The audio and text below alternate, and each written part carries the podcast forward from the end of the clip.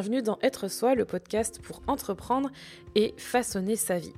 Quand on décide de lancer son entreprise, on a souvent envie d'allier passion et business. Surtout si on décide de créer quelque chose de ses mains en se dirigeant vers l'artisanat. J'ai souvent entendu dire que vivre de son art, c'était quelque chose de difficile, voire impossible. En fait, qu'il fallait pas trop rêver parce que peu de personnes y arrivaient et qu'il fallait mieux se rediriger vers une voie plus sûre. Pourtant, aujourd'hui, je vois de plus en plus de personnes vendre des produits réalisés par leurs soins en ligne. On est loin de cette image de l'artisan qui a du mal à se faire connaître et qui veut vivre de ses créations. Pour discuter de cette thématique et en savoir un peu plus, j'ai parlé avec Justine, céramiste professionnelle avec un atelier qui s'appelle Les Petites Porcelaines. Avec Justine, on a abordé son parcours, ses études, comment elle s'est fait connaître grâce à Internet, comment elle a réussi à vivre de ses créations et aussi pourquoi il faut être guidé par la passion quand on entreprend un business, tout en gardant la tête froide. Je te souhaite une bonne écoute. Merci Justine d'être euh, dans Être Soi. Ça fait longtemps qu'on devait se parler parce que c'est vrai que pour remettre un peu de contexte, je t'ai contacté il y a pas mal de temps. Enfin, ça fait plusieurs mois que, que je t'avais euh, contacté justement pour faire un épisode. Et euh, à l'époque, tu étais bien occupée avec ton bébé et je le comprends tout à fait parce que je suis dedans. Donc, euh, je compatis. je comprends maintenant pourquoi ça a mis du temps. Mais on est là aujourd'hui et je voulais te, te remercier d'être là pour parler de, de ton activité. Merci beaucoup. Merci à toi de m'avoir invité, ça me fait super plaisir. Ah, cool. Alors, du coup, on va commencer par euh, les présentations. Je vais te laisser euh, bah, te présenter et dire euh, à celles et ceux qui nous écoutent ce que tu fais dans la vie. Oui, euh, alors moi je m'appelle Justine, j'ai 30 ans pour encore quelques semaines. euh, je suis céramiste depuis, euh, depuis presque toujours. j'ai fait d'autres métiers, mais vraiment j'ai surtout fait céramiste. Euh, j'ai créé vraiment mon entreprise officiellement en 2010. J'ai ouvert mon magasin en 2011. Euh, voilà, euh, bah, comme tu l'as dit, euh, j'ai un petit bébé maintenant d'un an, donc ça, ça a un petit peu changé mon quotidien aussi. Mmh. Et, et, voilà. Ok. Et du coup, ça fait 9 ans que tu as ton entreprise, du coup, là? Alors officiellement oui, même si j'avais déjà commencé pendant mes études à faire des marchés, à vendre déjà ma production, mais voilà, j'ai vraiment créé voilà officiellement mon entreprise en août 2010, donc ça fait 9 ans. Ouais. Ok, donc ça veut dire que tu as fait des études de céramiste et tout de suite tu t'es lancé. Est-ce que tu peux nous raconter un peu pourquoi tu as lancé ton, ton entreprise? C'est quoi ton parcours euh, avant ça et comment tu y es arrivé euh, alors tout simplement, j'étais au collège. Je devais être en, cinquième ou en quatrième et euh, je me souviens très très bien de ce jour-là. J'ai une copine, euh, j'étais chez elle après les cours et elle me dit "Mais attends, là faut que tu faut que tu t'en ailles parce que j'ai mon cours de céramique et tout." Et je dis "OK." Puis elle me dit "Mais tu veux venir avec moi T'essayes si tu veux, tu fais de la poterie un peu avec moi." Je dis "Bah pourquoi pas." Et puis bah, j'ai plus jamais lâché la terre. Quoi. J'ai, j'ai été à ce cours et j'ai adoré. Ma mère m'a inscrit. C'était les cours municipaux hein, avec la mairie. Ma mère m'a inscrit, euh, j'ai continué à y aller euh, presque tous les soirs. Et puis quand arrive, je crois, la quatrième ou la troisième, je sais plus, on te demande ce que tu veux faire comme étude. Moi, la seule chose que j'avais en tête, c'était la céramique. Il se trouve qu'il y avait un lycée en plus euh, juste à côté de chez moi qui avait une formation céramique où ma sœur était Bon, elle faisait pas de la céramique, mais elle y était, donc j'avais déjà vu pendant les portes ouvertes comment ça se passait, et j'avais que ça en tête. Je voulais faire de la céramique. Je voulais même pas soit en faire mon métier et tout, mais c'est juste qu'au quotidien, je voulais faire ça. Et bon, ça a été un peu compliqué à expliquer à certains profs. Mais euh, donc j'ai été prise et tout parce que c'est un CAP, donc euh, c'est très simple. T'es même pas obligé d'obtenir ton brevet pour faire un CAP euh, céramique. Bon, j'ai quand même eu mon brevet, donc j'ai fait un CAP céramique en deux ans, donc euh, option tournage. Donc j'ai appris à, être comme un ouvrier, on va dire, à tourner à la chaîne, à être efficace et tout. Euh, après, j'ai continué toujours dans le même lycée. J'ai fait un BMA, un brevet des métiers d'art, toujours en deux ans. Donc là, on a un petit peu plus d'artistique euh, qui se met en place, un petit peu plus de décor et tout. Et alors j'ai eu un an, pardon, j'ai eu un an de vide parce que mes profs hyper motivés ont créé euh, le DMA, un diplôme des métiers talents. Le diplôme au-dessus, mais il s'est mis un an avant de s'installer. Et euh, pareil, j'ai refait deux ans et là on est vraiment beaucoup plus dans l'artistique et tout. Et euh, la dernière année de mes études, le, diplôme arrivant et tout, on arrivait, je crois qu'on était au mois de mai ou juin, et avec une très bonne copine à moi, on disait bon, euh, faut qu'on faut qu'on réfléchisse à notre faut qu'on commence à, vouloir s'installer et tout. Euh, donc on a commencé à, chercher des ateliers parce qu'on a une ville juste à côté de là où on était, où où je suis actuellement, donc qui est autour de la céramique. Donc on a commencé à, à visiter des ateliers et tout. En même temps, alors c'est un plan. Vas-y, vas-y. En même temps, euh, j'ai j'ai une de mes profs, je crois que c'était genre euh, trois ou quatre jours avant que je passe mon diplôme, qui vient voir, qui me dit écoute, euh, l'année prochaine au lycée, euh, il y a une prof qui s'en va, il faut la remplacer. Est-ce que t'es partante? Mmh. Euh, moi, j'avais, euh, je sais pas, donc en, en 2010, euh, je, je, suis de 88, tu vois, j'étais, j'étais pas très très vieille. j'avais, j'avais 21 ans, ouais. Et euh, je me dis, euh, être prof, mon Dieu, mais déjà, c'était pas du tout euh, mon optique. et est-ce que j'allais être capable d'être prof et tout? Donc, je me suis posé pas mal de questions, mais mais ça me motivait bien aussi au niveau du salaire et puis au niveau de voilà de la transmission et tout ça. Et finalement, tout s'est mis, euh, tout s'est mis ensemble. On a visité un atelier qu'on a eu avec la copine. Alors finalement, ma copine, elle, est, elle a fait son, son projet de son côté. Euh, moi, j'ai eu les clés en mai de l'année d'après, le temps qu'il fasse des travaux et tout euh, dans, ces, dans cet atelier. Moi, j'ai commencé mon boulot de prof en septembre. Et les premières années, en fait, j'ai cumulé mon boulot de professeur de céramique au lycée et euh, mon atelier boutique. Voilà. Et du coup, ça veut dire que, en fait, ça s'est fait hyper naturellement hein, dans tes, études. Ça s'est un peu enchaîné comme une évidence, j'ai l'impression.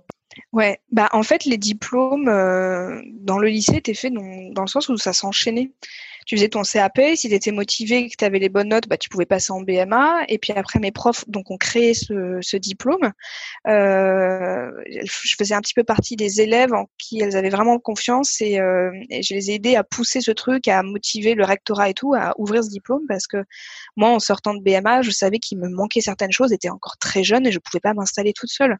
Donc, il me manquait vraiment un diplôme et j'avais pas forcément envie de partir à Paris parce que ce diplôme est à Paris, mais j'avais pas envie de partir à Paris. Euh, donc, euh, donc voilà, finalement, j'ai fait encore ce diplôme. Et puis après, quand tu fait six ans de céramique, t'as qu'une envie, c'est de t'installer dans ton atelier. Donc, euh, à peine, même si j'avais pas mon diplôme, limite, je m'en foutais totalement. Je voulais m'installer, être à mon compte. donc, oui, tout, tout s'est fait hyper naturellement. Est-ce que euh, pour une personne qui a envie de se lancer euh, dans l'artisanat, est-ce que tu dirais que euh, avoir un diplôme et se former c'est indispensable ou on peut se lancer, on va dire, en apprenant tout par soi-même Est-ce que tu as un avis là-dessus et un conseil? Alors, moi, c'est très dur parce que l'artisanat, ça englobe énormément de métiers différents. Mmh. Mais euh, en tout cas, la céramique, apprendre par soi-même, c'est pas possible. C'est vraiment pas possible. C'est beaucoup trop technique. Euh, il y a énormément de technologies à apprendre derrière. Il y a énormément de choses différentes, des terres différentes qui existent, des émaux et tout ça. Tout ça, ça s'apprend pas. Ça peut s'apprendre dans les livres, mais c'est euh, il faudrait lire des livres pendant dix ans pour comprendre. Mmh. Donc moi, j'ai eu de la chance puisque j'étais dans l'éducation nationale. J'ai eu, c'était tout était public, donc ça n'a rien coûté à mes parents. je sortais du collège donc je pouvais être formée dans, dans l'éducation nationale. Après, il y a des gens qui apprennent ce métier via d'autres céramistes. Euh, voilà, en, en, étant euh, avec des stages et tout ça, mais apprendre tout seul le métier de céramiste, c'est pas possible. Ou alors, ce serait une perte de temps. Et avant de devenir vraiment rentable et d'en faire un métier, euh, enfin, c'est pour moi, pour moi, c'est vraiment pas possible. Mmh. Faut pas hésiter à se former, faut pas hésiter à demander de l'aide et à faire en sorte de, ouais, ouais, de ouais. pratiquer, pratiquer, pratiquer. Ouais, et puis il euh, y, a des, y a des techniques. Hein, le métier de céramiste, enfin la poterie, ça existe depuis qu'on est des hommes préhistoriques. Donc il y a une transmission qui s'est faite. Euh, les Chinois qui ont absolument presque tout inventé euh, dans la céramique et surtout moi dans mon domaine, dans la porcelaine, ça fait des millénaires qu'on travaille là-dessus. C'est quand même dommage d'arriver dans son atelier, d'avoir un pain de terre et de recommencer tout à zéro, alors qu'il y a des générations et des générations qui ont fait des essais, qui ont appris des choses et qui peuvent nous le transmettre. Mmh. Oui, il y a vraiment quelque chose. En fait, euh, il y a, comme tu dis, il y a une transmission évidente. Donc, en fait, c'est presque une obligation de passer par euh, ouais. par quelqu'un en fait qui va nous transmettre son savoir. C'est c'est presque le circuit classique ou du moins le circuit idéal pour ensuite derrière reprendre ce savoir et en faire quelque chose en fait. Si je comprends bien. Ah oui, oui, c'est ça. Puis il y a des, des gestes à apprendre. Euh, par exemple, moi, je fais du tournage. Alors, on peut faire la céramique sans faire du tournage, mais je fais du tournage. Ma prof, moi, m'avait expliqué qu'il faut 10 ans pour être un bon tourneur. Ah à la base, on te montre des gestes. Euh, ces gestes, tu en as besoin parce qu'il y a des, des, vraiment des trucs techniques. Tu peux pas les deviner par toi-même. Tu peux pas mettre ta balle sur ton tour et apprendre par toi-même à tourner comme ça. Enfin, tu peux évidemment, mais si euh, tu as des années devant toi et que c'est un, un plaisir, mais c'est pas un métier. Et puis aussi le fait de se faire former, que ce soit à l'école ou chez les potiers, ça t'ouvre un réseau. Et euh, c'est très très important dans la céramiste, par exemple, d'avoir un réseau tout autour parce que tu as besoin d'être soutenu, tu as besoin de, de, de, connaître certaines choses, de découvrir aussi d'autres choses. Et euh, dans les céramistes, on, est, on a un grand réseau, on est très ouvert, on n'est pas du tout fermé à se cacher les choses les uns les autres, on s'aide énormément et, euh, et c'est vachement important parce qu'on est tous tout seuls dans nos ateliers. Et il y a des moments, euh, ça fait du bien d'avoir un copain potier au téléphone qui soit te remonte le moral, soit te donne des conseils sur telle ou telle terre. Ça, par contre, tu vois, c'est super drôle parce que dans d'autres métiers, on a tendance à dire ouais, la concurrence, euh, voilà, on c'est plus justement, on va pas forcément aller les voir. Alors moins maintenant, mais quand même, c'est un peu l'idée reçue qu'on a. On va pas aller euh, demander de l'aide à son voisin qui fait exactement la même chose par peur que justement euh, ils nous prennent quelque chose. Alors que vous, c'est tout le contraire. C'est super. Mmh, bah, je pense que quand même dans l'artisanat, on a euh, on a une histoire au niveau de la transmission. Je pense par exemple à, tout ce qui est compagnonnage. Je sais pas si tu mmh. connais euh, un petit peu ce principe.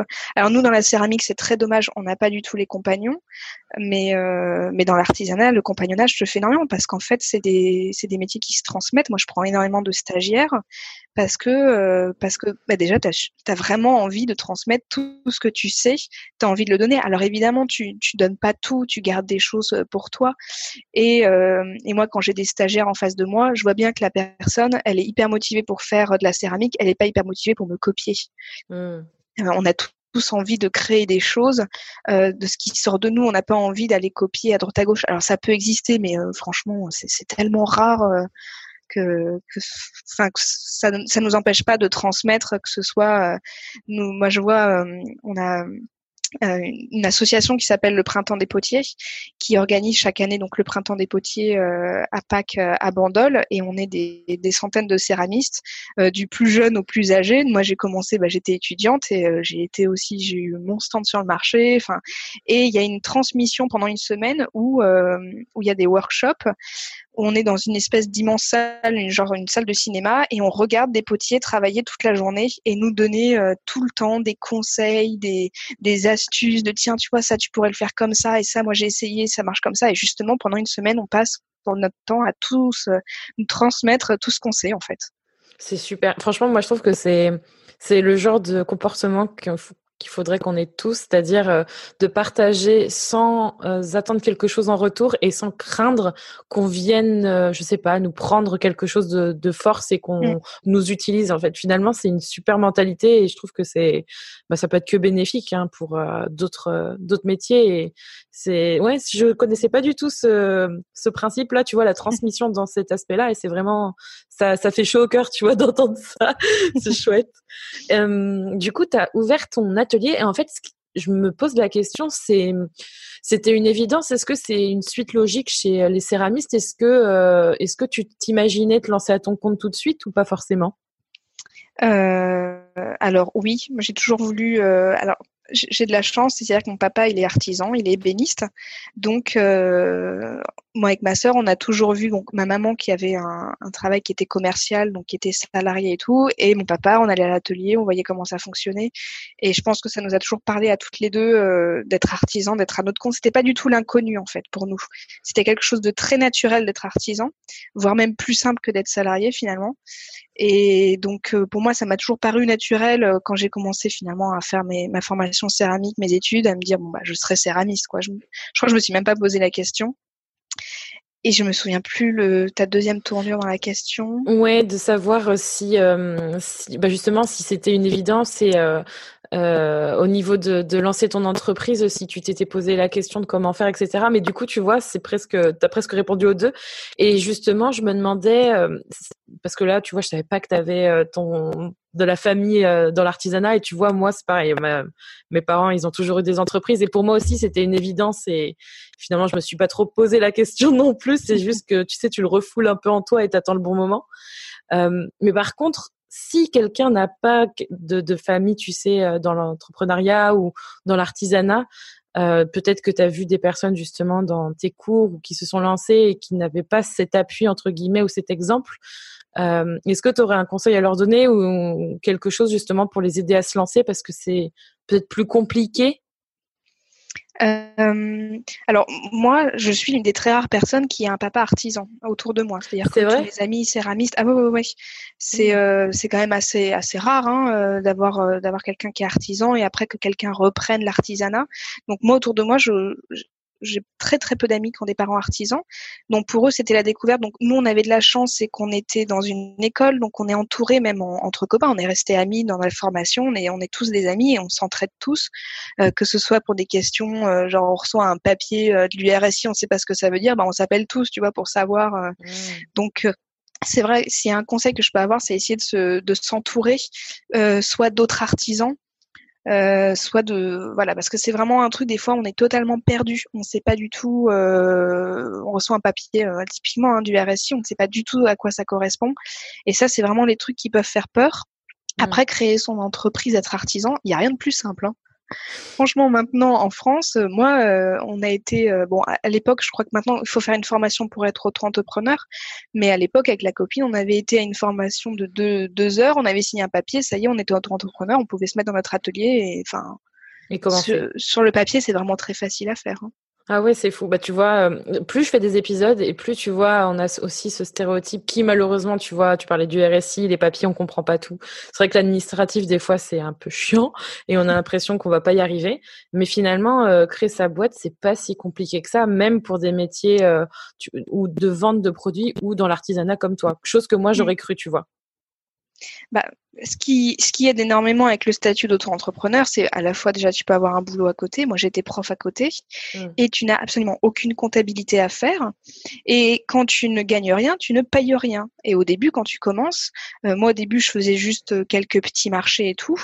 Euh, je faisais euh, genre un marché, je vais dire au mois de mai, un autre au mois de, de juillet, mais entre les deux, je gagnais rien. Bah, tu payes rien.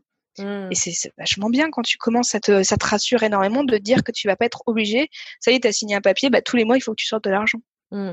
complètement. Et est-ce que tu dirais que ça t'a rassuré d'avoir une autre activité euh, à côté de ton, de ton business d'artisane? On dit artisane, artisante, artisan, je sais jamais. J'en sais rien. Tu, peux dire, je pense que tu peux dire artisane. Moi, je trouve que le mot est pas très joli, mais je pense que maintenant, euh, euh, en, ayant un discours féministe, il faut mieux dire artisane, je crois. Ok, bon bah moi je, le dis un peu automatiquement, automatiquement. mais en tout cas, euh, oui. Donc du coup, pour revenir à ma question, est-ce que ça t'a rassuré d'avoir un, un, boulot à côté justement un peu qui paye tes factures pour pouvoir ensuite te sentir plus libre de faire ce que tu voulais euh, alors, euh, moi, c'était pareil, c'était un peu un cas particulier. Alors, ça a énormément rassuré mes parents, je pense. Parce que bien que mon père soit artisan, euh, mon métier d'artisan, c'était céramiste. Et euh, les céramistes sont pas les personnes les plus riches au monde. Et pendant six ans, j'ai fait des stages tous les ans. Et clairement, on, voyait très bien qu'un potier, même s'il est très heureux, bah voilà, euh, pour en vivre, c'est très compliqué. Euh, donc ça a beaucoup rassuré mes parents. Moi après, donc je vivais encore chez mes parents en fait à l'époque où j'étais prof et où j'ai ouvert mon atelier. Donc j'avais pas de, de, loyer à payer, de, de bouffe, de trucs comme ça. Et ce qui a été pratique, c'est que euh, bah déjà j'étais prof, donc j'avais un bon salaire alors que j'étais à mi-temps au début, donc ça, ça mmh. aide, ça aide pas mal. Et voilà, j'avais une rentrée d'argent tous les mois, et tout l'argent qui est rentré m'a servi à investir euh, dans du matériel pour mon entreprise. Je pense mmh. que j'avais calculé, il m'avait fallu à peu près 10 000 euros pour acheter toutes les machines et tout ce que j'ai fait dans mon atelier, dans ma boutique au niveau aménagement. J'ai pu le faire euh, dans les deux ans, tu vois, assez rapidement si j'avais pas eu mon boulot à côté, ça aurait pris un petit peu plus de temps. J'aurais acheté euh, telle ou telle machine, peut-être 5-6 euh, ans après. Enfin, hmm. voilà. Ou j'aurais fait, je sais qu'on peut avoir des aides, des prêts à taux zéro quand on s'installe. Euh, moi, ça m'a permis de faire aucun prêt, aucun, aucun crédit, aucun prêt et d'être tranquille, euh, tranquille là-dessus. Donc c'est vrai qu'au début, ça rassure. Après, j'ai vu aussi des personnes qui se sont installées avec un boulot à côté et qui après ont beaucoup de mal à lâcher le boulot à côté parce qu'elles ont peur justement. Elles ont mmh. peur de lâcher et j'ai peur que pour certaines personnes, ce soit un frein d'avoir un autre boulot à côté. Mmh. Euh, alors que finalement, de se lancer tout de suite, au moins tu vois tout de suite si ça marche ou pas, quoi. Mmh. Toi, toi, du coup, tu gérais les deux en même temps, mais il faut dire aussi que, comme tu vois, financièrement, ça t'a quand même pas mal aidé. Et tu disais que c'est difficile d'en vivre. Ça veut dire que sans tout ce matériel, tu n'aurais pas pu peut-être aller plus vite, ou du moins, tu n'aurais pas pu lancer peut-être certaines collections? Euh, alors, on est quand même en France, on a des aides. C'est-à-dire, alors pour t'expliquer mon cheminement. Donc j'ai été deux ans prof. Mmh. La première année, j'avais pas mon atelier boutique parce qu'en fait, elle était en travaux. Euh, donc à partir de la deuxième année, j'ai cumulé euh, ma deuxième année de prof, j'ai cumulé les deux. Donc ça a été très très dur et euh, et le problème, c'est que j'étais donc à la moitié, j'étais la moitié du temps à mon atelier boutique. Donc les gens avaient tout le temps, la, la, boutique était tout le temps fermée et tout, et j'avais l'impression de ne pas développer assez tout ce que je faisais à mon atelier. Mmh. Donc j'ai décidé d'arrêter mon boulot de prof et je suis partie chez mes parents à ce moment-là. Et euh, on est en France et j'ai le droit à du chômage. Donc ça, c'est super cool. Ça m'a aidé aussi. Mais une fois que j'ai plus eu mon chômage, j'ai eu le droit au RSA. Et ça, ça rassure aussi énormément parce que c'est une petite rentrée d'argent. Alors c'était à l'époque, je sais que maintenant ça a un petit peu changé, tout ce qui est RSA socle, des trucs comme ça, je sais plus trop comment ça se passe. Mais euh, il y a un côté rassurant, et tu sens que l'État il est quand même là pour t'aider. Alors c'est pas énorme, hein, euh, mais euh, mais si tu as un, petit train de vie, euh, ça peut permettre aussi de, te rassurer, de t'en sortir quand il y a des périodes un petit peu dures. Euh, tu sais qu'il y a cet argent qui arrive quand même. Mmh. En fait, en gros, il faut demander, euh, il faut demander de l'aide aux gens. Faut pas hésiter à utiliser ce, pourquoi on a droit, parce que tu vois, tu parles de, tu parles de Pôle Emploi et du, du RSA, etc. Et moi, c'est pareil. Quand j'ai lancé mon activité, je sais que je sais plus exactement, c'est l'ACRE ou l'ARS. À chaque fois, je confonds. Ouais, l'ACRE. Mais l'ACRE, voilà. Euh, j'avais pareil cumulé et j'y avais le droit et du coup euh, c'est c'est quelque chose qui existe. Et je trouve qu'on a tendance je sais pas ce que tu en penses mais euh, à pas forcément toujours oser utiliser ça alors que c'est nos droits et que ça peut ah justement te permettre de développer une véritable activité derrière mais on culpabilise énormément de se faire aider. Moi, je sais que des fois, j'ai eu des personnes, euh, des interlocuteurs au téléphone qui me reprochaient de, l'État, hein, euh, par exemple du RSI ou, euh, ou de la, CAF ou des trucs comme ça, qui me disaient mais vous travaillez, vous devriez pas avoir des aides et tout. C'est extrêmement culpabilisant. quand je touchais le RSA, c'est je m'en vantais pas. J'avais aussi les APL. je m'en vantais, m'en vantais pas parce que c'est pas pas agréable. Mais avec le recul, moi, j'ai commencé à travailler à l'âge de 17 ans. J'ai toujours travaillé les j'ai fait plein de petits jobs, euh, chez H&M, j'ai vendu des, des, des fringues partout. Enfin, et, euh, et maintenant quand j'en discute avec des amis qui n'ont pas eu ce parcours, par exemple mon copain euh, qui, qui, a eu, qui a, qui, a, beaucoup travaillé, enfin qui, est ingénieur et tout ça, il me dit bah tu vois finalement cet argent qui part tous les mois pour l'État, bah t'es content que finalement il parte à des gens comme moi qui créent son entreprise et qui a besoin pour lancer parce que en fait, t'as pas. Avant, je sais quand tu créais ton entreprise, je sais pas, il y a genre 40 ans, il y avait l'État qui te faisait un chèque pour t'aider à te lancer. Maintenant, ça n'existe plus. Hmm. Mais tu as des aides mensuelles qui peuvent t'aider justement.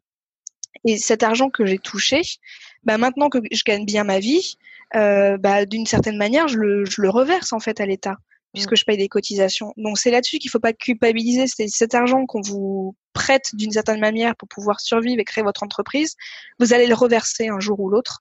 Et c'est ça qui, qui vous fait déculpabiliser. C'est que vous allez le rendre cet argent de toute façon parce que vous êtes super motivé.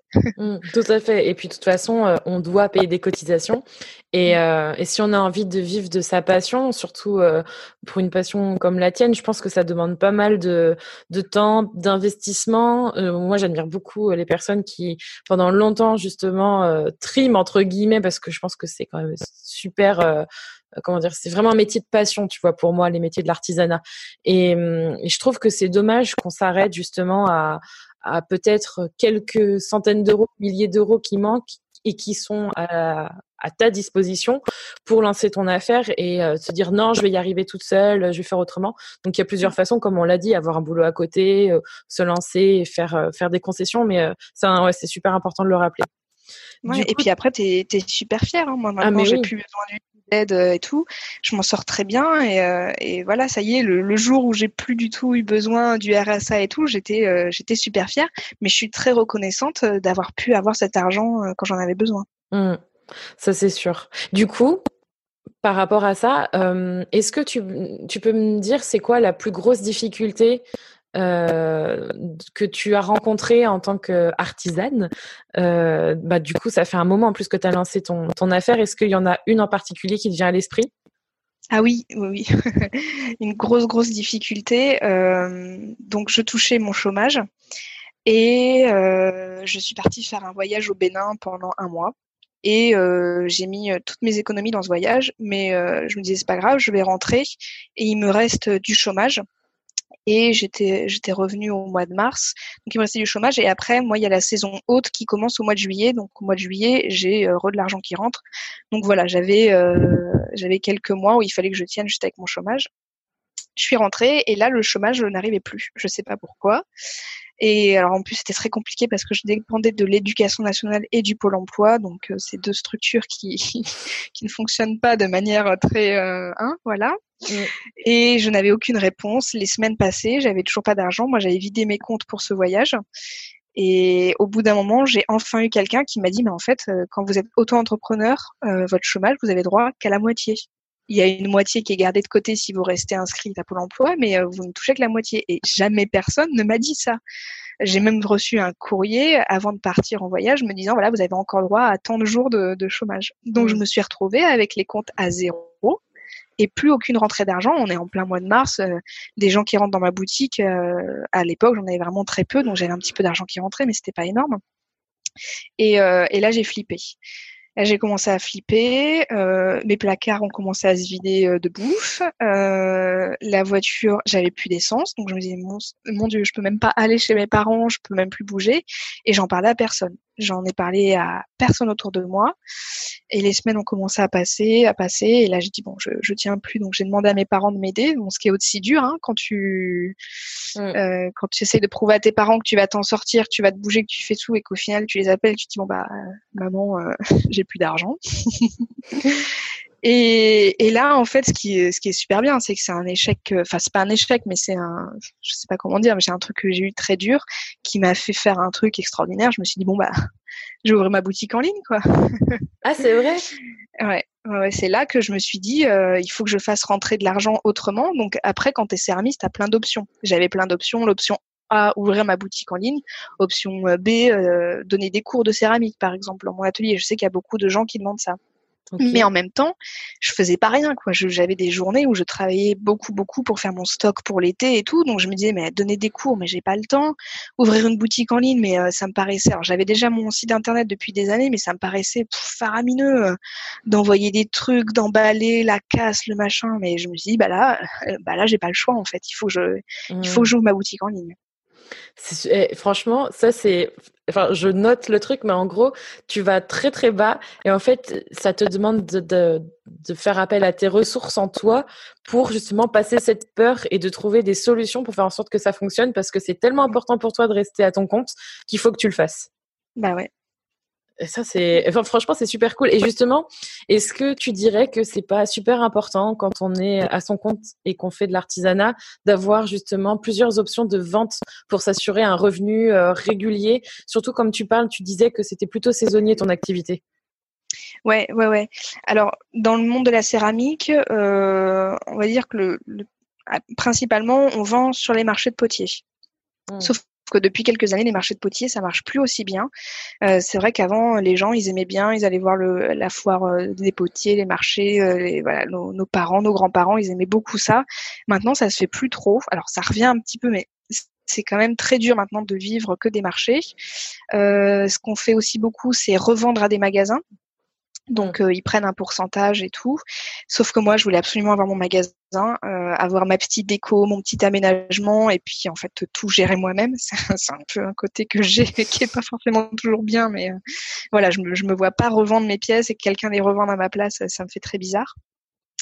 Et euh... oh, j'ai encore perdu ta question, je suis désolée. Oh, pas de souci. Non, je te demandais justement si c'était important d'avoir plusieurs, euh, on va dire, ah plusieurs rentrées d'argent, plusieurs points de vente entre guillemets. Ouais, et, euh, et en fait, donc comme tu disais, moi j'ai ma boutique qui est très saisonnière parce qu'on est sur la Côte d'Azur, donc en été il y a beaucoup de monde, et le reste du temps c'est vrai que c'est très calme, donc je commençais à avoir une, clientèle habituelle. Mais le fait d'avoir la boutique en ligne, en fait, c'est vachement important que la boutique en ligne, c'est que ça ça marche tout le temps. Bon, il y a les pics Noël, Saint-Valentin, les fêtes des mères, ce genre de choses, même si moi je travaille pas beaucoup avec les fêtes, finalement j'ai un peu du mal à caler mon, mon programme là-dessus.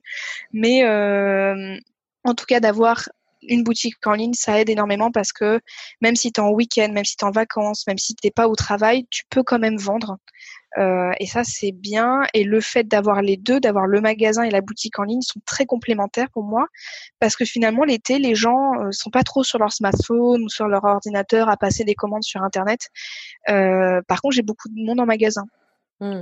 Et euh, hors saison, quand j'ai pas beaucoup de monde en magasin, bah là les gens en hiver par exemple sont un petit peu plus sur leur ordinateur à commander sur internet et tout.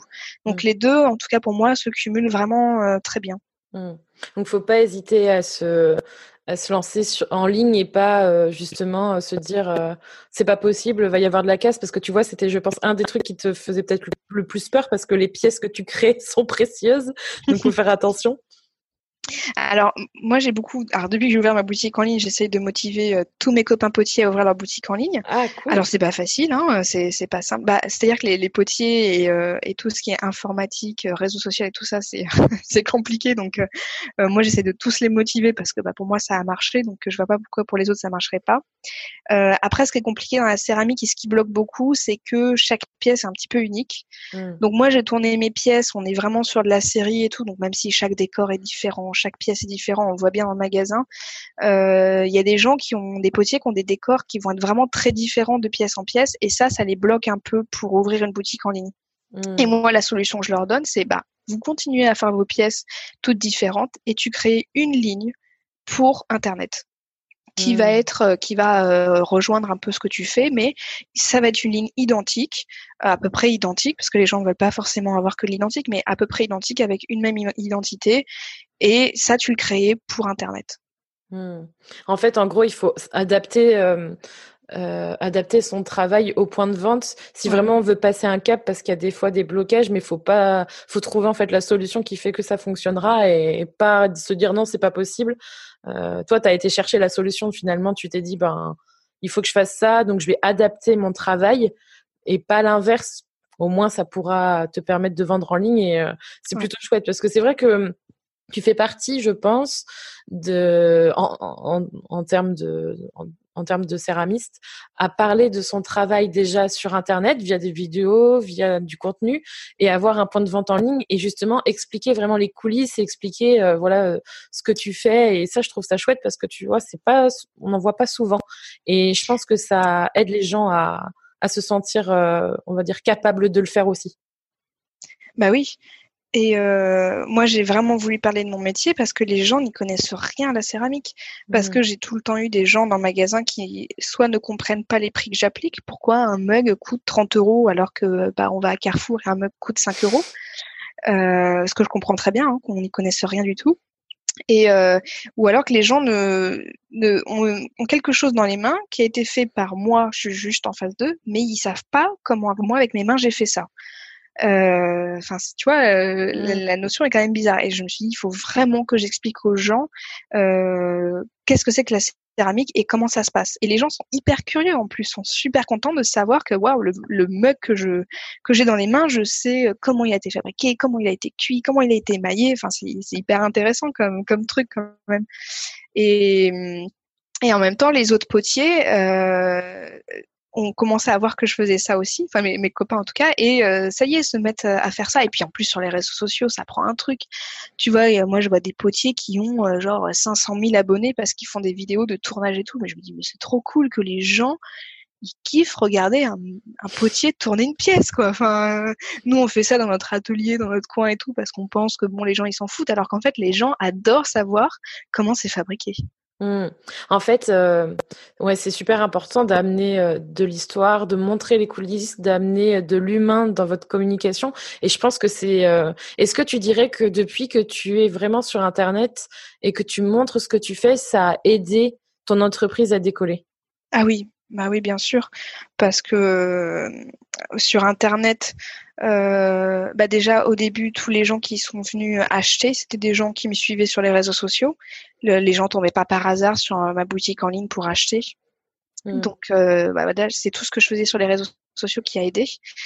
En magasin, là en été, j'ai à peu près trois visites par jour. C'est des gens qui me suivent sur les réseaux sociaux j'ai beaucoup de touristes qui se baladent, qui arrivent dans la ville et qui voient mon magasin qui rentre, mais j'ai aussi beaucoup de gens qui rentrent dans mon magasin parce qu'ils me suivent sur les réseaux sociaux. Mmh. Donc, euh, ce que, enfin, c'est, incroyable ce que les réseaux sociaux font pour l'artisanat ou en tout cas pour euh, pour des petits commerçants, pour des petits entrepreneurs. Mmh. Il faut vraiment utiliser les outils qu'on a et, euh, et allier, allier, on va dire, le, le passé, donc les marchés, tu vois, de, potiers. Je fais une petite parenthèse, mais ça me parle pas mal, pas mal parce que quand j'étais plus petite, on allait régulièrement à un marché de potiers en, Bretagne et mes parents adoraient ça, tu vois. Donc je me revois encore voir des poteries de, tout à chacun. C'était vraiment, enfin, je trouvais ça super chouette. Et tu raison, du coup, il faut aussi se servir d'internet et c'est dommage que voilà, on se dise non. Euh, il y, a, soit une peur en fait de l'utiliser, j'ai l'impression, soit on ne sait pas comment faire et du coup on se dit que c'est pas pour nous, alors qu'il faut juste essayer. Et si tu dis qu'une vidéo de d'un potier qui tourne son comment on appelle ça? Il fait du tournage, c'est ça? Ouais. Qui fait du tournage, du coup passionne les gens, ben pourquoi pourquoi pas euh, tester voilà avec des petites choses. Donc vraiment euh, ouais si, si c'est bien si c'est bien un conseil un message à passer c'est euh, lancez-vous et testez testez en fait. Testez ce que ça bah peut donner. Mmh. Et puis moi souvent les, les, copains quand je leur dis ça, on me répond tout de suite ah mais j'ai pas le temps de prendre des photos, de poster machin Instagram, j'attends tu prends ta pièce, tu prends une photo, tu fais une jolie photo, une jolie mise en scène, surtout que les potiers, bah, souvent, tu es, un peu artistique, tu vois, tu, tu, sais mettre en scène. Ou sur un marché, tu prends ta pièce quand elle est sur le stand, bien tu la mets sur Instagram, tu mets, tiens, voilà, c'est un joli bol et tout. Et c'est pas plus, c'est pas plus que ça. Et la retombée qu'il va y avoir derrière, elle est hyper importante parce que c'est de la publicité mais qui te coûte rien, qui va qui t'a coûté euh, 5 minutes, voire on va dire 10 minutes. Et mmh. c'est que dalle. Ouais, en fait, il faut se bouger un peu les fesses, quoi, parce qu'on a le temps pour euh, regarder euh, des trucs sur Netflix ou euh, regarder des choses sur les réseaux sociaux, mais pas forcément les utiliser pour son business, alors que ça ne demande pas grand-chose. Ouais, alors les potiers, c'est c'est pas ça, hein, parce que déjà un potier avec un smartphone, euh, c'est un peu, euh, ça n'existe pas beaucoup. Alors maintenant, on a une nouvelle génération quand même où on est un peu plus. Moi, je vois les, les copains et puis même les jeunes là qui commencent à s'installer. Enfin, les jeunes, quand je dis les jeunes, c'est un peu plus jeunes que moi. Mmh. Ça y est, ils sont connectés, ils ont leur compte Instagram et tout. Et encore, il y en a plein, euh, les réseaux sociaux et tout, c'est très très loin d'eux parce que bon voilà, ils ont aussi les marchés de potiers qui marchent bien, mais c'est quand même dommage de se fermer et de, de bannir les réseaux sociaux en disant que c'est mal et tout, parce qu'en fait non, c'est super bien. C'est une publicité et euh, une image, parce que moi je vois, bon après, je suis peut-être pas objective, mais je suis quand même pas mal de céramistes et, d'artisans sur Instagram. Et, euh, et pour moi, j'ai l'impression qu'en fait, Instagram, ça a énormément aidé à donner une belle valeur de ces métiers. Parce que moi, quand j'ai commencé à faire un CAP céramique, euh, tout le monde me regardait du genre mon dieu c'est quoi ce métier de bouseux? Dans le lycée on était considérés comme des crados euh, qui avaient de la terre euh, jusqu'aux genoux et tout. Et limite maintenant le métier est devenu super à la mode. Quand tu vas à Paris dans le Marais tu dis t'es céramiste? Waouh c'est trop cool comme métier et tout. Enfin t'es devenue super intéressante. Et ça je, suis sûre que c'est grâce à Instagram les réseaux sociaux et puis après aussi le fait que on ait envie de revenir à des choses beaucoup plus simples dans la vie. Mais mmh. les, les réseaux sociaux c'est super bien si on sait bien les utiliser, les gérer. Mmh. Ah, mais je suis totalement d'accord avec toi. Et puis euh, forcément, euh, Instagram, le métier du visuel de l'image, euh, enfin le métier, le, média, pardon, du, de l'image, en fait, clairement, c'est fait pour pour votre monde, en fait. Hein. C'est clairement le truc qu'il faut utiliser. Et, euh, et si, euh, comme tu dis, voilà, euh, t'as pas de smartphone euh, qui prend des photos, ben pourquoi pas se faire un petit cadeau et puis faire en sorte de d'essayer en fait de tester et pas forcément de faire parfait, mais en tout cas de de se mettre un peu en avant. Et, et c'est vrai, je trouve ça dommage, tu vois. ça, ça, je, je me pose la question d'ailleurs parce que c'est une vérité pour moi. Mais c'est pas parce qu'il y a un truc qui fonctionne aujourd'hui, tu vois, comme les marchés de, de potiers, de, de poterie, que demain ça fonctionnera forcément. Du coup, faut quand même varier un peu ses, sources de revenus pour éviter de se retrouver le bec dans l'eau, quoi. Mmh. Oui, c'est vrai. Parce que du coup, je me dis que moi, par exemple, tu vois, c'est un peu la même histoire. Il faut quand même euh, ne pas se reposer sur ses lauriers, je pense, parce que si, si demain, tu vois, ça change et ça change tout le temps, il vaut mieux euh, avoir un plan B et se dire bon, bah voilà, je, au moins j'ai ça et même si ça, ça fonctionne un peu moins bien, bah du coup, je sais que je peux me reposer sur ma boutique en ligne, par exemple. Tout à l'heure, tu disais que tu avais, euh, avais, pas mal d'interrogations des personnes qui te disaient oui, pourquoi votre, euh, votre tasse ou votre mug, elle coûte 30 euros? Qu'est-ce que tu réponds à ces personnes-là? Eh ben, tout simplement, je leur explique. Je leur explique euh, les différentes euh, étapes de fabrication parce que les gens ne savent pas. savent pas, par exemple, tout bêtement, qu'il y a deux cuissons. Quand il y a de l'émail, euh, il y a deux cuissons. Les cuissons, c'est 900 degrés, c'est 1000 degrés. Donc les gens, ça leur parle pas. Je leur dis, voyez, vous, votre four de cuisine, il cuit à 200 degrés, c'est chaud. Imaginez-moi mon four, 1200 degrés.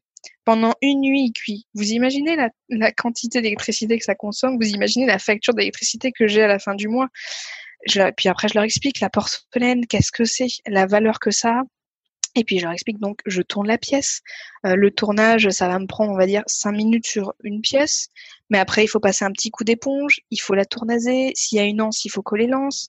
Il faut la mettre dans le four. Après, il faut faire le décor. Et en fait, c'est tout ça, c'est des choses, quand les gens n'y connaissent rien à la céramique, ils voient juste un mug, une pièce comme ça. Et puis, ils ont peut-être déjà vu sur un marché de potier, un potier tourné. Euh, on a déjà tous vu les, petites démonstrations. Euh, le potier tourne la pièce et puis il la donne. Le petit garçon, il part dans la main euh, avec sa petite pièce. On a l'impression que c'est très très facile à faire. Mais après, derrière, il y a énormément de, de travail parce que la pièce, elle est, loin d'être terminée. Et puis, je leur explique que, bah, voyez, j'ai 30 ans, mais ça fait 15 ans que je fais de la céramique, j'ai fait 6 ans d'études, je passe beaucoup de temps à, essayer de, me perfectionner, à essayer de faire de mieux en mieux, et à la fin, les, gens, ils comprennent. Et ils comprennent pourquoi euh, ça coûte 30 euros, parce qu'il y a énormément de temps, en fait, finalement, sur la pièce. Mmh. C'était un problème pour toi au départ euh, d'assumer tes prix? Comment ça se passait? Parce que je pense que c'est quelque chose euh, aujourd'hui, je trouve difficile des fois auprès des clients Comment comment t'as as vécu ça? Comment t'as évolué euh, par rapport à cette notion-là? Alors c'est très dur au début. Euh, nous, on a commencé euh, quand on faisait nos études, puisqu'on a commencé à faire des marchés de potiers où on vendait nous-mêmes nos pièces. En fait, on les fabriquait au lycée.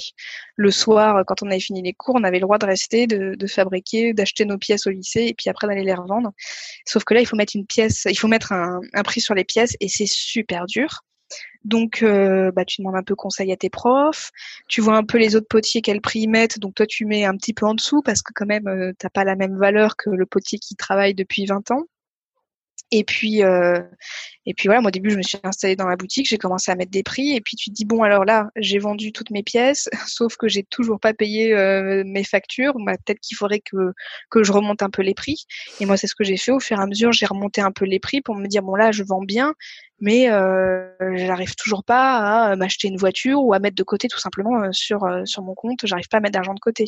Mmh. Donc ça veut dire qu'il faut que j'augmente les prix. Et, et voilà au fur et à mesure, en fait, tu as été, euh, par la force des choses, tu t'es obligé à mettre une juste valeur à ce que tu produisais. Ouais. Mmh.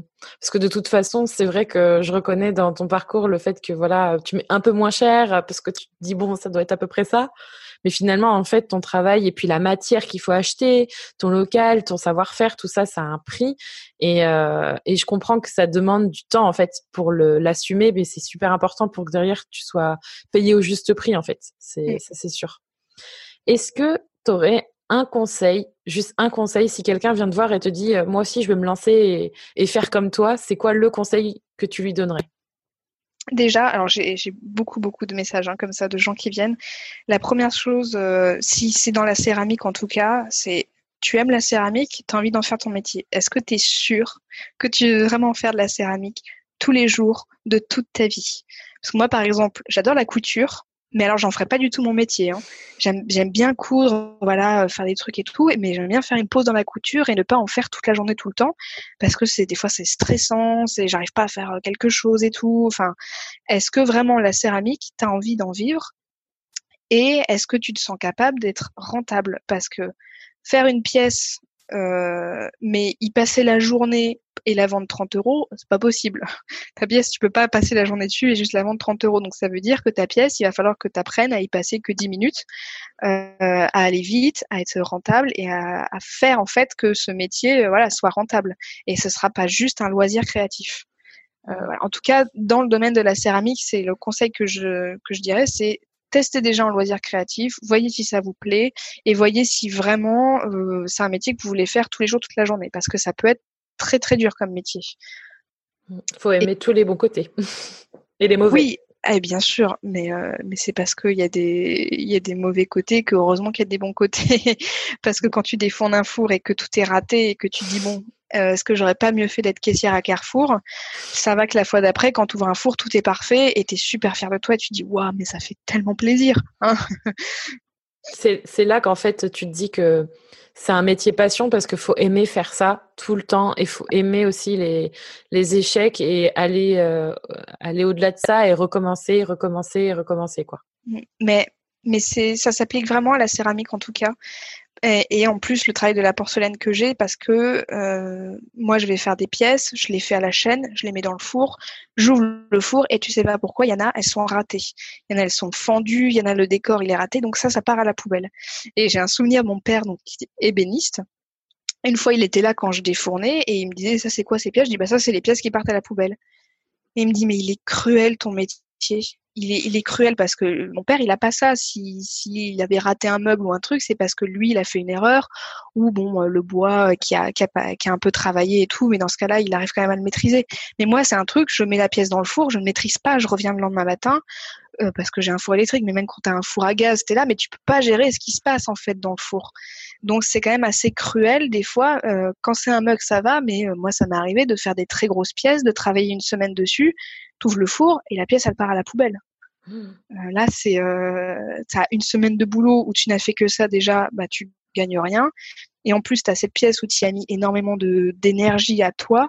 Et ben elle est, elle est complètement foutue. Et là, euh, t'as qu'une envie, c'est de te foutre au fond de ton canapé et de, de plus toucher la terre pendant une semaine. Mmh. Et ça t'arrive encore maintenant? Comment tu le vis, ce genre de situation maintenant euh, que tu as l'habitude, entre guillemets? Ah ouais, déjà j'ai l'habitude et je suis complètement détachée. La pièce, je la jette et je passe vite à autre chose. Il faut surtout pas euh, garder euh, des pièces, des pièces cassées qui nous font mal au cœur visibles en fait. Il faut l'acheter à la poubelle et tu passes tout de suite à autre chose. Et de toute façon, t'as pas le temps en fait de te morfondre parce qu'il faut justement ce, temps que tu as perdu à faire cette pièce, il faut vite que tu que tu, tu passes à autre chose parce que là, l'argent, il faut qu'il rentre parce que tu as perdu du temps, tu as perdu de l'argent. Euh, ça sert à rien de se morfondre. Et puis de toute façon, je sais que toute ma vie, ça va être ça. Euh, que même dans 40 ans, c'est rien si je fais encore ce métier, euh, je raterai encore des pièces et je ne peux pas passer euh, toute ma vie à me morfondre quand je rate une pièce. Donc euh, je passe tout de suite à autre chose et je me dis c'est pas grave, c'est de la céramique, c'est pas grave. Mmh. Ouais, c'est très important ça, de rebondir, savoir rebondir vite. Oui, très vite. Faut, faut surtout pas se morfondre. C'est quoi pour toi l'avantage d'être euh, d'être à son compte? De pas avoir d'ordre. T'aimes bien ça Ça c'est ça c'est le premier truc parce que comme je t'ai dit, bah, j'étais euh, j'étais vendeuse dans des magasins de fringues ou euh, et des fois j'avais des ordres mais qui mon dieu qui euh, je me dis mais pourquoi on me dit ça? Ça, ça veut rien dire, ça n'a aucune aucune raison enfin et, je ne supporte pas qu'on me dise quoi faire et qu'on me donne des ordres. Qu'on me conseille par contre, je demande beaucoup de conseils mais j'aime pas du tout qu'on me dise quoi faire. Mm. Et, euh, et, ça, je ne pourrais pas du tout euh, avoir un patron et être seule aussi. Ça, j'apprécie énormément travailler seule. Ah ouais? Euh, ah ouais, ouais, ouais, vraiment. Moi, j'ai besoin de. Le matin, je pars. Moi, là, je dépose mon, mon loulou à la nounou. J'arrive dans mon atelier et je suis toute seule. Et ça, ça fait du bien. et ça, c'est super dur à vivre hein, pour certaines personnes. Hein. C'est ce que j'allais dire. Ouais, c'est rigolo. Alors après, je suis pas tout le temps seule parce que j'ai des gens qui rentrent dans mon magasin. Euh, parce que là, on est l'été, donc mon magasin il est ouvert, donc euh, je suis un petit peu dans un petit village, donc euh, j'ai les, les, voisines à côté, je vois toujours du monde, je vais faire mes courses, je connais tout le monde et tout. Mais l'hiver, quand je suis vraiment enfermée toute seule, qu'il y a personne qui rentre quand il pleut et tout, ça j'aime vraiment beaucoup. J'ai besoin d'être seule. ouais. ouais c'est marrant, mais ça, ça, tu vois, pourtant euh, moi aussi, j'adore être seule, mais c'est vrai qu'au bout d'un moment, j'ai quand même besoin de voir du monde. Et pourtant, tu vois, il y en a qui le vivent mal, euh, ce genre de choses, mais finalement, c'est aussi parce que ça te correspond, ce, métier-là. Et c'est peut-être un métier, entre guillemets, solitaire aussi, vu que, euh, en tout cas, dans ton atelier, il n'y a personne d'autre, il n'y a que toi et, et ta matière, en fait, devant toi. Alors, après l'hiver, quand je sais que je me sens seule, je vais prendre des stagiaires souvent. C'est une mmh. période où les, les, étudiants prennent, euh, enfin, demandent des stages, donc je vais prendre des stagiaires. Après, il y a quand même beaucoup de petits qui travaillent euh, en couple euh, ou mmh. qui travaillent, euh, qui partagent des ateliers, parce qu'il y a des gens qui, voilà, qui veulent pas être seuls et qui sont hyper motivés quand il y a d'autres gens qui travaillent à côté. moi, je sais qu'au lycée, même si tous les, les, étudiants avec qui je travaille, c'est tous mes copains, il y a un moment où j'en pouvais plus de les entendre, où euh, il y a un copain il passait à côté en sifflant alors que moi j'étais en train de faire une pièce hyper délicate et tout. Ça, je, je peux pas. Je... ça, c'est, pareil. Des fois, je suis en train de travailler et j'ai des gens qui rentrent dans le magasin, donc il faut que j'arrête de travailler et tout. Et ça, c'est pour moi, c'est, c'est assez dur à vivre. J'aimerais vraiment être seule tout le long. Par contre, quand je rentre le soir, euh, je suis euh, collée à mon chéri, collée à mon bébé. J'ai besoin de sortir, j'ai besoin de voir du monde, j'ai besoin de faire la fête. Euh, ça, par contre, j'ai vraiment besoin de, de, faire plein de choses et de bouger tout le temps. Mmh. Mais c'est important d'être dans une bonne concentration et d'être dans son flot de travail. Donc, je comprends euh, ce côté euh, solitude pour bien faire ton travail et faire ce qui te plaît. Euh, et du coup, je me permets de rebondir sur euh, ton côté euh, maman entrepreneur. Est-ce que est-ce que tu aurais un conseil à donner aux mamans comme moi, particulièrement vu qu'en plus toi tu travailles dans l'artisanat Est-ce qu'il y a un conseil que tu as envie de partager pour être une maman entrepreneur épanouie et pas trop stressée? Alors franchement, le stress, c'est quelque chose que je connais pas. Je, je suis pas du tout quelqu'un de stressé. Et, euh, et je vais peut-être dire un truc qui étonne parce que par rapport à tous les messages que je reçois et tout, mais ma vie au travail n'a absolument pas changé depuis que j'ai eu un bébé. Euh, j'ai passé sept mois avec lui où j'ai arrêté euh, mon activité totalement, à part à, Noël où j'avais fait une vente, donc j'avais pris deux jours pendant des colis, mais pendant sept mois, je, je ne suis pas venue à mon atelier et tout. Par contre, du jour au lendemain, j'ai laissé mon loulou chez la nounou et j'ai repris euh, mes journées, mais exactement les mêmes journées que ce que j'avais avant euh, avant d'avoir un bébé. Mmh. Parce qu'en plus j'ai un magasin, donc j'ai des horaires, 10h, 18h. Euh, à 18h je ferme, je vais chercher mon loulou et là je reprends mon boulot de maman. Mais la journée, euh, mes journées n'ont absolument pas changé. Mmh. Donc euh, j'ai pas de, de, conseils à donner parce que pour moi ça n'a pas changé. Alors évidemment il y a la fatigue, euh, donc j'ai investi dans un fauteuil relax. Si je peux donner ce conseil-là, voilà, ma pause déjeuner, je fais une sieste ou je me repose. En tout cas je me fais un temps calme. Mmh. Mais ça c'est même avant d'avoir un bébé de toute façon, je prenais une longue pause déjeuner pour pouvoir me reposer. Mais, euh, mais de toute façon, je me suis rendu compte que le corps sait très bien s'adapter. Et autant avant, si j'avais pas dormi 8 heures, c'était la fin du monde. Autant maintenant, je dors 4 euh, heures toutes les nuits. Et bah pourtant, j'arrive quand même très bien à travailler. C'est juste le soir, c'est un peu plus dur à la maison, mais euh, mmh. ma vie en fait n'a pas changé. Ma vie professionnelle n'a pas changé depuis que j'ai eu un bébé.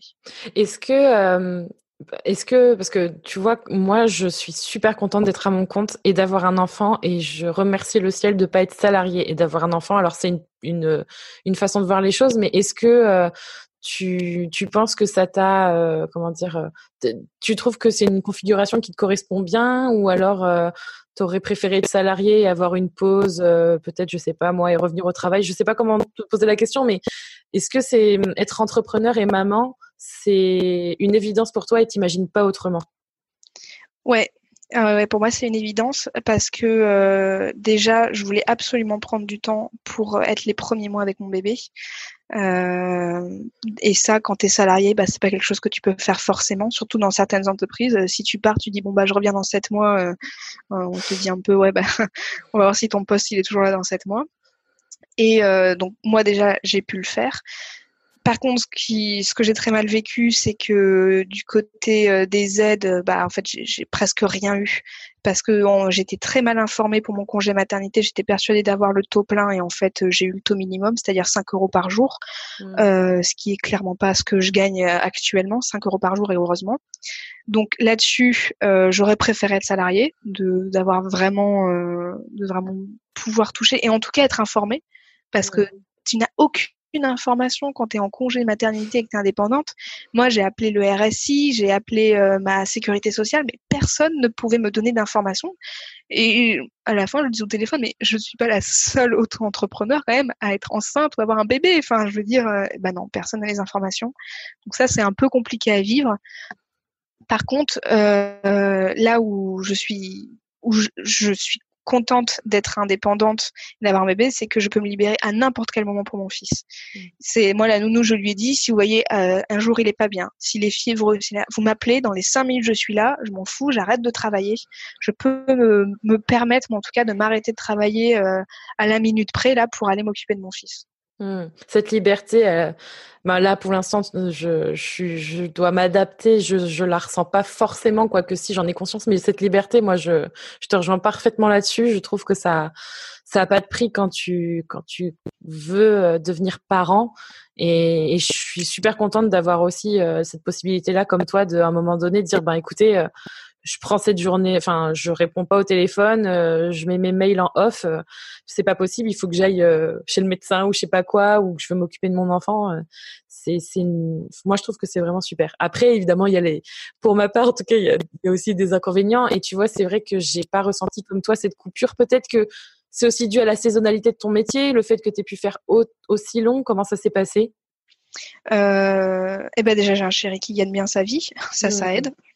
Euh, comme en plus j'ai rien touché, il a dû à la fin euh, m'aider pour euh, parce que bah, j'ai quand même des charges tous les mois qui tombent même si j'ai quand même un loyer de mon atelier tout ça donc il, a dû m'aider donc là mon ma fierté de féministe indépendante en a pris un coup mais bon ça, on s'est très bien entendu là-dessus et puis en même temps je nous faisais économiser une nounou ou une garde en tout cas donc mmh. voilà il y a quand même une économie et euh, avant, quand j'étais enceinte, j'ai énormément travaillé parce que je savais que je voulais absolument m'arrêter minimum six mois. Bon, j'ai fait sept mois. Euh, donc j'ai beaucoup beaucoup travaillé euh, pendant que j'étais enceinte pour beaucoup produire. Et euh, il se trouve que moi j'ai accouché donc fin juillet donc en plein été. Donc c'était pas du tout pratique pour moi parce que justement c'est la haute saison. Mais euh, tu calcules pas hein, quand tu tombes enceinte hein. c'est ça. Euh, je m'étais pas dit moi alors faut pas que je tombe enceinte. Faut pas que j'accouche à Noël. Faut pas que j'accouche en été. Donc ça donc tu peux pas calculer. Donc j'ai eu beaucoup de chance. J'ai trouvé une amie qui voulait se remettre dans le bain et tout, et qui était là et euh, qui a gardé mon magasin en été, donc pendant la haute saison, et qui a pu vendre tout le stock que j'avais fabriqué. Et en plus, il me restait du stock que j'ai pu écouler aussi à Noël, faire une vente sur Internet à Noël. Donc là, le côté boutique en ligne vachement pratique parce que la vente, elle a duré une heure et moi pendant voilà une journée, j'ai fait les colis. Donc euh, voilà, pendant une journée, euh, il y a juste quelqu'un qui s'est occupé de Loulou. Mais mais euh, moi, j'ai réussi à bien coupiller ça, à vraiment euh, pas mal bosser euh, pendant que j'étais enceinte pour être tranquille pour les, les, six prochains mois. Oui, tu as bien anticipé et euh, mm. tu as, fait en sorte que, que tu puisses l'avoir. Et en fait, je pense qu'on trouve les ressources. En fait, on est plein de ressources, c'est incroyable. On s'adapte, on s'adapte quand vraiment on veut quelque chose et que ça nous tient à cœur. On va vraiment au fond des choses et on fait en sorte que ça fonctionne. Bah oui, puis tu te dis pourquoi ce serait impossible? Pourquoi pendant six mois je pourrais ne pas m'arrêter? En plus, je m'étais dit, euh, je m'étais pas dit, euh, allez, je m'arrête pendant six mois. C'est je, m'arrête le temps que je ne puisse, euh, que j'ai plus d'argent. Donc il y a un moment où j'ai vraiment plus d'argent et donc j'ai vu avec mon chéri, je dis bon, est-ce que là tu peux m'avancer? Est-ce qu'on peut faire et tout? Il m'a dit ok. donc il a commencé à me prêter de l'argent en plus, euh, bah, euh, quand t'es, euh, quand t'es, enfin, moi je consommais rien. Hein, j'ai pas acheté de fringues genre pendant un an. Mmh. Quand t'es toute seule avec un, bébé, le dernier truc que tu vas faire, c'est du shopping de toute façon. Donc, enfin voilà, tu consommes rien du tout, tu, tu ne coûtes rien. Donc ça déjà, ça déjà c'est bien. Et, euh, et, je m'étais dit, on verra le temps que je tienne. Et puis j'ai réussi à tenir à tenir sept mois parce que justement j'avais fait cette vente de Noël qui m'a fait venir. Et après j'ai dit bon bah en février il faut que je reprenne parce que là il faut que faut que je refasse du stock parce que l'été arrive quand même. Mmh. c'est super motivant, c'est encourageant en fait de voir que c'est possible et qu'on peut trouver toujours des solutions en fait. Même même si sur le moment on se dit on va pas y arriver avec son bébé ou avant en étant enceinte, faut il faut savoir s'adapter. Bon après moi c'est facile à dire parce que je sais que j'ai eu des témoignages de personnes indépendantes où c'est pas possible parce que tu as une clientèle qui est là. Je sais que par exemple, tout bêtement, les esthéticiennes, si pendant six mois elles s'arrêtent de travailler, ça peut être très compliqué parce qu'elles ont une clientèle qui est euh, limite tous les mois et qui a besoin euh, de leur esthéticienne et sinon elles vont aller voir ailleurs. Voilà. Là, dans ce cas-là, il faut peut-être essayer de trouver avec une autre amie qui est esthéticienne ou comme les, par exemple, les médecins hein, se font remplacer ou des trucs comme ça. Euh, mmh. Ouais. Mais comme tu dis, il y a toujours une solution en fait. Oui. Parce que tu vois, même si c'est compliqué euh, quand tu es à ton compte, même si tu vois, c'est un peu une concession, mais en fait, c'est une concession que tu fais pour quelque chose qui est important pour toi personnellement. Je pense que si tu deviens maman, en fait, c'est aussi un choix. Au bout d'un moment, c'est que tu, voilà, il faut laisser de la place à ta vie personnelle. Donc c'est vrai que faut aussi faire de la place dans ta vie professionnelle et accepter ça, même si c'est difficile parce que ça te tient vachement à cœur. Et peut-être que ça te demandera en fait de redoubler d'efforts quand tu reviendras. Mais en soi, euh, enfin, j'ai le sentiment que c'est quand même toujours possible, même si ça c'est difficile. On va dire ça comme ça. Mais c'est motivant, quoi. Et un petit conseil, là j'y pense, enfin un truc moi que j'ai fait justement la copine qui m'a gardé le magasin, euh, c'est qu'elle en même temps elle travaillait dans mon atelier, donc on a partagé les, les frais, toutes les charges. Donc euh, ça, ça m'a allégé aussi au niveau des charges. Donc si par exemple euh, quelqu'un a un local qui lui coûte et qui va pas qui va pas être là, peut-être bah, pendant ces mois-là prêter le local pour que quelqu'un d'autre l'utilise et paye un loyer. Ça, ça, ça évite, enfin ça permet de limiter un peu les charges qu'on pourrait avoir. Très bonne idée, très bonne idée. Je n'aurais pas dit mieux et c'est ça peut faire gagner de l'argent, donc c'est une très bonne idée. Hum, j'ai deux autres questions pour toi. Euh, l'avant-dernière, c'est euh, qu'est-ce que c'est ta plus grande fierté euh, avec ton entreprise aujourd'hui? Bah, de de bien gagner ma vie, quoi. C'est vrai. Parce que quand t'es ah bah, quand t'es potier, euh, moi je me souviens les premiers stages qu'on avait cherché avec ma mère euh, dans la ville d'ailleurs où je suis installée maintenant, il y a des gens qui m'ont dit oh, ah mais non mais faites pas faire ce métier à votre fille, hein, elle va jamais en vivre et tout. Ah non non mais c'est la crise, il y a pas de il y a pas de place pour ce métier. Euh. Et là de dire aujourd'hui j'en vis et j'en vis bien depuis maintenant quelques années, bah ça c'est super, c'est vachement bien quoi. Ouais. Ouais, t'es fière de toi et en plus euh, alors ça a pris du temps, mais ça prend toujours du temps d'arriver là où on veut vraiment. Et, et en même temps, euh, qu'est-ce qu'il faut pas écouter les gens, quoi? Ah, Exactement. Mais euh, et au contraire, ou, peut-être même faut les écouter. Tu vois là, le, le mec a dit ça à maman, je l'ai bien écouté et je me suis dit ouais bah tu vas voir, tu vas voir dans dix ans, euh, moi je vais te faire, je vais te prouver le contraire. C'est une motivation supplémentaire. En fait, tu te sers de cette énergie négative pour dire bah non, moi je vais l'utiliser, j'en ferai autre chose, tu verras. Parce que moi, quand je me suis installée, euh, bon, c'est un peu compliqué, mais la, ville où je suis était une ville de céramistes, mais qui a complètement coulé. Où, enfin, il y avait très très peu de céramistes, et là, elle est en train de revenir. Et je fais partie des premières qui se sont réinstallées. Et quand donc je, suis venue, je me suis installée. Beaucoup de gens m'ont dit mais oh, mais qu'est-ce que vous faites? Mais il n'y a plus de céramistes à Valoriste mais euh, mais enfin vous allez vous pas réussir à en vivre euh, enfin même des, des gens assez haut placés dans la ville m'ont dit des trucs comme ça. Et là je suis là dix ans après euh, bah je suis super fière quoi. Des fois je les croise voilà hein, j'ai réussi. Finalement je suis toujours là. Mmh. comme quoi il faut faut s'écouter et, et, faire en sorte d'aller droit devant soi, hein, comme on dit, et de, et de se motiver et surtout pas faire comme ce qu'on nous dit, parce que de toute façon, on sait, on sait mieux que bah les autres. On, est les seuls à savoir euh, ce qu'on a à l'intérieur de nous. Quand même, euh, mes parents ne savaient pas, euh, ne savaient pas qu'ils ont eu peur pour moi. Hein. Ça, je sais très bien, et ils se sont sûrement dit à un moment ou à un autre, elle va pas réussir à en vivre. Surtout qu'à l'époque, j'étais vraiment une, une, jeune femme assez euh, introvertie et, euh, et, je ne parlais pas beaucoup et tout. Donc, je n'avais pas euh, cette image d'une personne qui pourrait euh, vivre de ce métier. Et bah finalement, j'ai réussi. Alors après, attention, hein, je n'ai pas non plus un train de vie où je pars en vacances tout le temps, ou voilà, j'ai une super belle voiture, ou voilà, j'ai un, j'ai un train de vie raisonnable pour une potière. Mais en tout cas, je paye mes factures, je n'ai pas besoin d'aide, je n'ai pas besoin de mon chéri financièrement. Et ça, c'est ça, c'est cool.